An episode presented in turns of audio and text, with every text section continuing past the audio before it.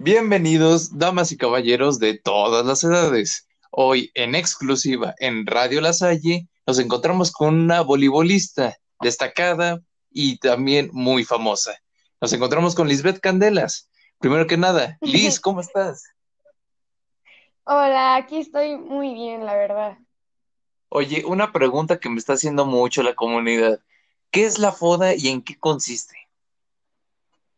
Bueno, pues la FODA es una manera de reflexionar acerca de tu vida o de muchos temas en general. Cada letra significa algo.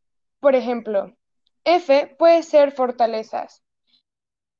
Te das cuenta pues de tus propias fortalezas y en lo que eres bueno realmente.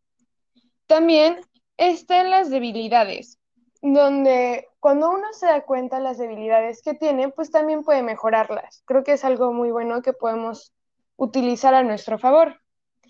También tenemos las oportunidades, que obviamente es en donde tenemos toda la capacidad de lograr superarnos, lograr crear nuevas metas y cumplirlas. Y por último, las amenazas, que pueden ser tanto en nosotros como en personas que conocemos. Y justamente por eso es importante, pues, ubicarlas y si se puede evitarlas. Ok, y por ejemplo, tú como deportista de alto rendimiento, ¿cómo aplicas esto a la vida saludable? Y más que nada, ¿cómo es que yo puedo tener una vida saludable?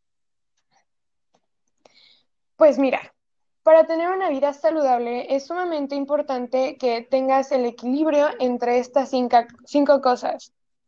Sería eh, la actividad física, el descanso, la nutrición, la higiene y la convivencia con los demás.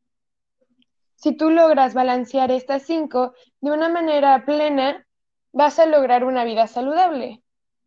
Ah, ok, perfecto. Entonces, aunque yo no soy un deportista de alto rendimiento como tú, entonces puedo tener un estilo de vida saludable, bueno, y no voy a enfermarme tanto, por así decirlo. Entonces, si yo cumplo estos cinco puntos, estos cinco aspectos, yo voy, este, pues ahora sí que mi vida la cambiaría de una manera muy diferente. Claro, y hasta puedes aplicar la FODA que acabamos de explicar a tu vida saludable. Puedes reflexionar acerca de ella y pues mejorar, obviamente. Ok, pues muchas gracias, señorita voleibolista. Espero que siga ganando más competencias. Y de momento esto es todo, queridos amigos. Cuídense mucho y nos vemos en el siguiente podcast. Cuídense y hasta luego. Bye.